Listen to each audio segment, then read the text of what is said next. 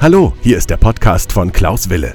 Wille, der Podcast für das Familienrecht. Wo ein Wille ist, ist auch ein Weg. Herzlich willkommen und es geht auch gleich los.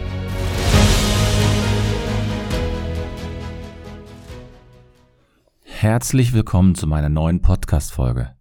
Mein Name ist Rechtsanwalt Wille und ich freue mich, dass ihr wieder dabei seid zu den neuen Podcast-Folge Nummer 84.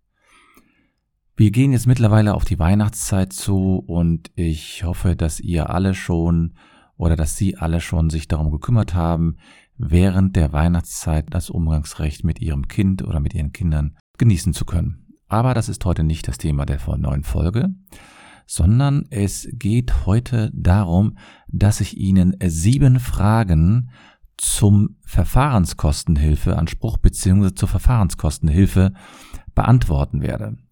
Das ist also folgende Situation. Eine Person ist in einem familienrechtlichen Verfahren beteiligt und sie kann aber nicht die gesamten Kosten alleine tragen und deswegen ist es so, dass man versucht, eine andere Möglichkeit zu finden und die Verfahrenskostenhilfe ist eine Möglichkeit, um gegebenenfalls seine Kosten zu reduzieren. Das heißt, diese Podcast-Folge ist für all diejenigen, die natürlich vor einem familienrechtlichen Verfahren stehen und die unter Umständen nicht wissen, ob sie ein Verfahren wirklich bezahlen können und welche Voraussetzungen für die sogenannte Verfahrenskostenhilfe besteht. Und dazu möchte ich heute gerne etwas mehr Input geben. Ihr könnt euch natürlich gerne wieder an mich wenden in meiner Facebook-Gruppe Familienrecht Neue Wege gehen oder ihr könnt mich anschreiben unter anwalt.anwalt-wille.de. Ja, heute lautet das Thema sieben Fragen bzw. sieben Antworten zur Verfahrenskostenhilfe. Und dazu möchte ich heute gerne euch etwas sagen, näher bringen, etwas aufklären. Und ja, die meisten kennen Verfahrenskostenhilfe eigentlich unter einem ganz anderen Begriff, denn im Grunde genommen ist Verfahrenskostenhilfe genau das gleiche wie die sogenannte Prozesskostenhilfe. Die Prozesskostenhilfe wurde früher mal auch als das Armenrecht sozusagen benannt, ist die Möglichkeit, die Kosten zu reduzieren, denn immer mehr Menschen sind finanziell nicht mehr in der Lage, einen Rechtsstreit zu führen, ein Verfahren zu führen. Und um diesen Menschen eine Möglichkeit zu geben, die Ansprüche durchzusetzen, kann Prozesskostenhilfe oder in Familienrecht heißt es eben Verfahrenskostenhilfe beantragt werden. Das ist so eine Art Sozialleistung des Staates und dadurch soll, zumindest ist das der Ansatz des Gesetzgebers, eine Art Gleichstellung erfolgen. Das heißt, man soll nicht deswegen keinen Prozess zahlen können, nur weil man ein Verfahren oder beziehungsweise die Verfahrenskosten nicht tragen kann. Und ich sagte ja schon, der Begriff Verfahrenskostenhilfe ist im Grunde genommen nur eine andere Bezeichnung wie für die Prozesskostenhilfe. Das heißt, äh, wenn ihr im Internet schaut, in den älteren Artikeln findet man immer noch den Begriff Prozesskostenhilfe für das, auch im Familienrecht, aber in den jüngeren findet man nur noch den Begriff Verfahrenskostenhilfe. Ja, und die allererste Voraussetzung ist natürlich, ja, sind die Voraussetzungen für die Verfahrenskostenhilfe. Das heißt, welche Voraussetzungen müssen eigentlich vorliegen, dass jemand die Verfahrenskostenhilfe erhält? Und dazu gibt es im Grunde genommen mehrere Voraussetzungen. Das eine, es muss natürlich ein Antrag gestellt werden. Ein schriftlich, ein Antrag beim Amtsgericht, also denn hier beim Familienrecht ist es dann natürlich beim Familiengericht, der muss gestellt werden. Und dazu muss dann ein ganz besonderes Formular ausgefüllt werden. Und dieses Formular muss dann auch mit bestimmten Belegen sozusagen bestückt werden. Also zum Beispiel muss die Gehaltsabrechnungen einreichen, man muss eine Kopie des Mietvertrages einreichen und ähm, die, die Kosten, die man zu tragen hat, die müssen auch belegt werden. Dann als zweite Voraussetzung ist dann sozusagen, dass man bedürftig sein muss. Bedürftig bedeutet, man kann aus finanziellen Gründen nicht die Kosten des Rechtsstreits bzw. des Verfahrens zahlen. Und die weitere Voraussetzung ist dann sozusagen, dass die Angelegenheit, um die man sich kümmert, eine gewisse Aussicht auf Erfolg hat. Und das heißt, das Gericht prüft dann, wenn es die Unterlagen bekommt, ob eine Angelegenheit, ich sag mal in so einer Art Pi mal Daumen Prüfung, ob die eine Aussicht auf Erfolg hat. dann darf abschließend dann dieses gesamte Verfahren nicht mutwillig sein, so nennen das Juristen. Das heißt, es darf nicht vollkommen bekloppt sein, dass man so ein Verfahren einleitet. Dann wird unter Umständen dann Verfahrenskostenhilfe gewährt. Und die Frage ist natürlich, wer kann so einen Antrag dann einreichen? Und so ein Antrag, der ist bei dem Gericht einzurennen, also beim Familiengericht, wie ich ja schon sagte. Und dieses Gericht prüft dann den Antrag und das kann eigentlich jeder, der von einem Verfahren betroffen ist, also jeder, der, der Antragsgegner oder der Antragsteller, die können so einen Antrag einreichen. Und dazu muss, wie ich schon gesagt habe, eine Erklärung eingereicht werden. Die Juristen nennen das eine Erklärung über die persönlichen und wirtschaftlichen Verhältnisse. Und dazu gibt es einen besonderen Vordruck, um, der, es gibt sogar eine richtige Verordnung für sowas. Das nennt man dann die Prozesskostenvordruckverordnung. Und da muss ein bestimmter Vordruck benutzt werden. Das bedeutet, dass man sich den Vordruck selbst besorgen muss oder man kann sich den auch mittlerweile im Internet herunterziehen. Da muss man einfach nur Vordruck und Verfahrenskostenhilfeantrag. Da gibt's dann eine Vielzahl von Anbietern, die das auch kostenlos dann zur Verfügung stellen. Im Grunde genommen kann das dann jeder der von so einem Verfahren betroffen ist. Also auch theoretisch Kinder können sowas machen, aber auch Erwachsene und sogar Firmen. Aber die spielen ja in der Familienrecht in der Regel keine Rolle. Und der Antrag wird im Familienrecht in der Regel durch einen Rechtsanwalt eingereicht. Der kann aber auch persönlich eingereicht werden. Durch einen Rechtsanwalt hat man vielleicht nochmal so eine Gegenprobe. Der kann zumindest schon mal so schauen, ob das so in Ordnung ist oder ob irgendwelche Unterlagen fehlen. Denn im Grunde genommen möchte man ja ich nenne es jetzt mal, durch das gesamte Verfahren auch äh, begleitet werden. Und dazu ist natürlich ein Rechtsanwalt da und diese Kosten sollen ja dann auch für den Rechtsanwalt unter anderem aufgewandt werden.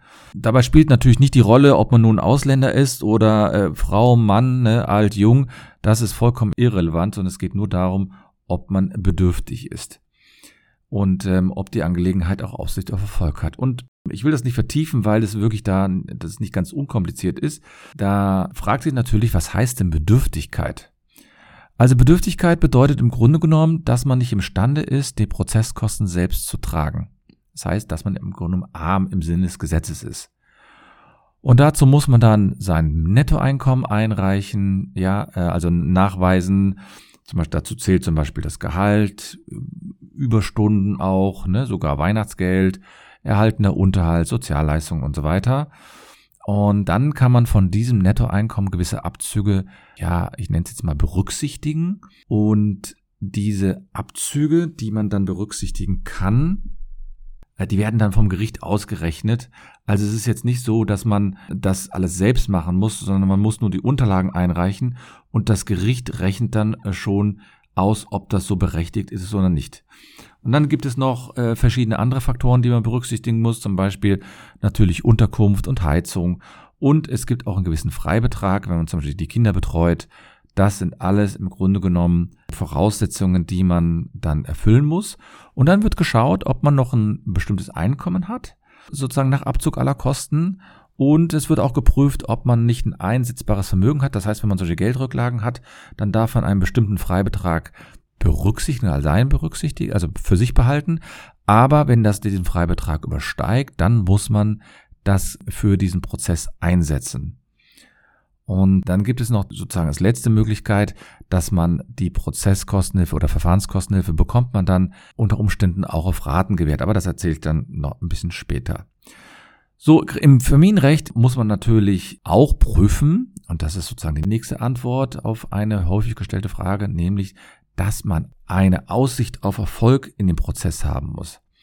Das Wort sozusagen hinreichende Aussicht auf Erfolg, so steht es im Gesetz, besagt im Grunde genommen, ja, dass das Gericht eine gewisse Erfolgsprüfung vornimmt, aber es muss sozusagen, es wird nicht in alle Details gehen, sondern das Gericht prüft nur, ob der Erfolg eine gewisse Wahrscheinlichkeit hat. Das Gericht darf den Rechtsstreit also nicht oder diese Verfahrenskostenhilfe Verfahren darf es jetzt nicht dazu nutzen, um alles zu klären, aber es wird natürlich so eine Art Pi mal Daumen Prüfung machen. Das heißt, es wird so ein bisschen grob einschätzen, ob man bei unter gewissen Voraussetzungen ein positives Ergebnis für den Prozess hat oder nicht. Also da ist es zum Beispiel so, dass man beim Unterhaltsfällen prüft man, ob die Voraussetzungen des Unterhaltsanspruchs dargelegt sind und ob bestimmte Zahlungen ähm, nachgewiesen worden sind und ob man wirklich so wenig Einkommen hat, wie man behauptet. Oder bei einer Scheidung muss man vortragen, dass eine Ehe vorliegt, dass man getrennt lebt, dass das Trennungsjahr abgelaufen ist. Und dann kann einem auch für ein Scheidungsverfahren ein Verfahrenskostenhilfeanspruch zustehen. Was natürlich dann immer wieder ganz wichtig ist, ist, dass man dann abwartet auf die Entscheidung. Das Gericht prüft das nämlich und normalerweise soll das Gericht immer vorab prüfen, ob ein Verfahrenskostenhilfeanspruch besteht, denn dann gibt es irgendwann einen Beschluss und dazu kann man, dazu gibt es verschiedene Möglichkeiten, wie das Gericht entscheiden kann. Das einmal kann das Gericht sagen, ja, Sie bekommen Verfahrenskostenhilfe. Und zwar für das gesamte Verfahren. Das zweite ist, dass man sagt, nee, es gibt gar keine Verfahrenskostenhilfe, weil du noch genug mehr Geld hast oder weil sie keine Aussicht auf Erfolg haben in dem Prozess oder sie haben irgendwelche welche Gelder, die sie noch einsetzen können. Und eine nicht seltene Variante ist aber, dass man Verfahrenskostenhilfe auf Raten bekommt. Also ihr seht, da gibt es, oder Sie sehen, es gibt natürlich hier verschiedene Möglichkeiten, wie das Gericht entscheiden kann. Das heißt, das Gericht prüft dann, ob dem gesamten Antrag dann stattzugeben ist und dann bekommt man sozusagen eine Möglichkeit. Und jetzt nehmen wir mal an, also wenn Sie jetzt einen Beschluss bekommen, dann können Sie natürlich auch wenn Sie damit nicht einverstanden sind, dagegen eine Beschwerde einlegen. Beschwerde heißt, dann wird das ganze Verfahren zur nächsten Instanz geschickt, das ist das Oberlandesgericht, und die prüfen, ich sag mal ganz banal, ob das Amtsgericht sich geirrt hat oder ob gewisse Zahlungen oder gewisse Abzüge, die, das, die der Antragsteller oder die Antragstellerin hier genannt haben, ob das hier vielleicht unberücksichtigt geblieben ist. Und dann kann es auch sein, dass das Oberlandesgericht sagt, hier, Sie müssen den Antrag hier, dem Antrag doch stattgeben. Manchmal erhalte ich dann auch so die Frage, ja, was ist denn eigentlich? Ich ja, ähm, ich habe jetzt hier einen Beschluss vorliegen und da steht drin, ich bekomme Verfahrenskostenhilfe, aber mit Ratenzahlung. Was heißt das eigentlich? Nun, es gibt ja drei Möglichkeiten, wie das Gericht entscheiden kann und die Verfahrenskisten, Kisten, Verfahrenskostenhilfe auf Raten ist eine Möglichkeit. Das heißt, das Gericht sagt, dass man noch nach Abzug aller Kosten noch einen bestimmten Betrag übrig hat und dass man damit die Kosten für das Verfahren zumindest teilweise zahlen kann. Dann ist das so, dass man einen Beschluss bekommt, da steht das drin, Ratenzahlung, und dann bekommt man später eine Art Ratenzahlungsaufstellung, in dem drin steht, wie viele Raten man insgesamt zahlen muss, damit man das gesamte Verfahren bezahlt. Aber wichtig, Sie können maximal oder Sie müssen nur maximal 48 Raten zahlen. Dann ist die Zahlungspflicht definitiv beendet. Und was darüber hinaus dann anfällt, das übernimmt dann die Staatskasse. Und wenn man natürlich jetzt hingeht und sagt, also ich muss zum Beispiel 15 Euro, das ist die niedrigste Rate zahlen, das muss man dann 48 Mal, ne? das heißt dann, man bezahlt im Grunde genommen keinen besonders hohen Betrag für das gesamte Verfahren. Ne? Das sind dann insgesamt knapp 720 Euro für so ein Verfahren und der, den Rest übernimmt dann das Amtsgericht bzw. der Staat übernimmt das dann. Was ist denn jetzt, wenn jetzt ich die Mitteilung bekomme, die Verfahrenskosten wird bewilligt und zwar ohne Ratenzahlung? Welche Kosten übernimmt dann die Staatskasse? Nun, das bedeutet, dass die Staatskasse die eigenen Kosten übernimmt, das heißt die eigenen Gerichtskosten und die Anwaltskosten. Aber nicht die Kosten des Gegners. Also wenn man zum Beispiel bei einem Unterhaltsverfahren wird man verklagt auf Unterhalt und man, man bekommt zwar Verfahrenskostenhilfe, aber letztendlich verliert man den Prozess. Dann heißt das, dass dieser Prozess zwar zum Teil bezahlt wird, nämlich die Anwaltskosten des eigenen Anwalts und die, die Gerichtskosten, aber es wird nicht gezahlt, was der Gegner für äh, Kosten hatte, das heißt die Anwaltskosten. Die muss man dann selbst tragen. Und das gilt sozusagen dann in kompletter Höhe. Das heißt, dann ist es egal, ob man nun Verfahrenskostenhilfe bekommen hat oder nicht. Wenn ein Rechtsanwalt sozusagen, wenn man verurteilt wurde und man muss auch die Kosten des Gegners tragen, dann bedeutet das, dass man die gesamten Kosten tragen muss.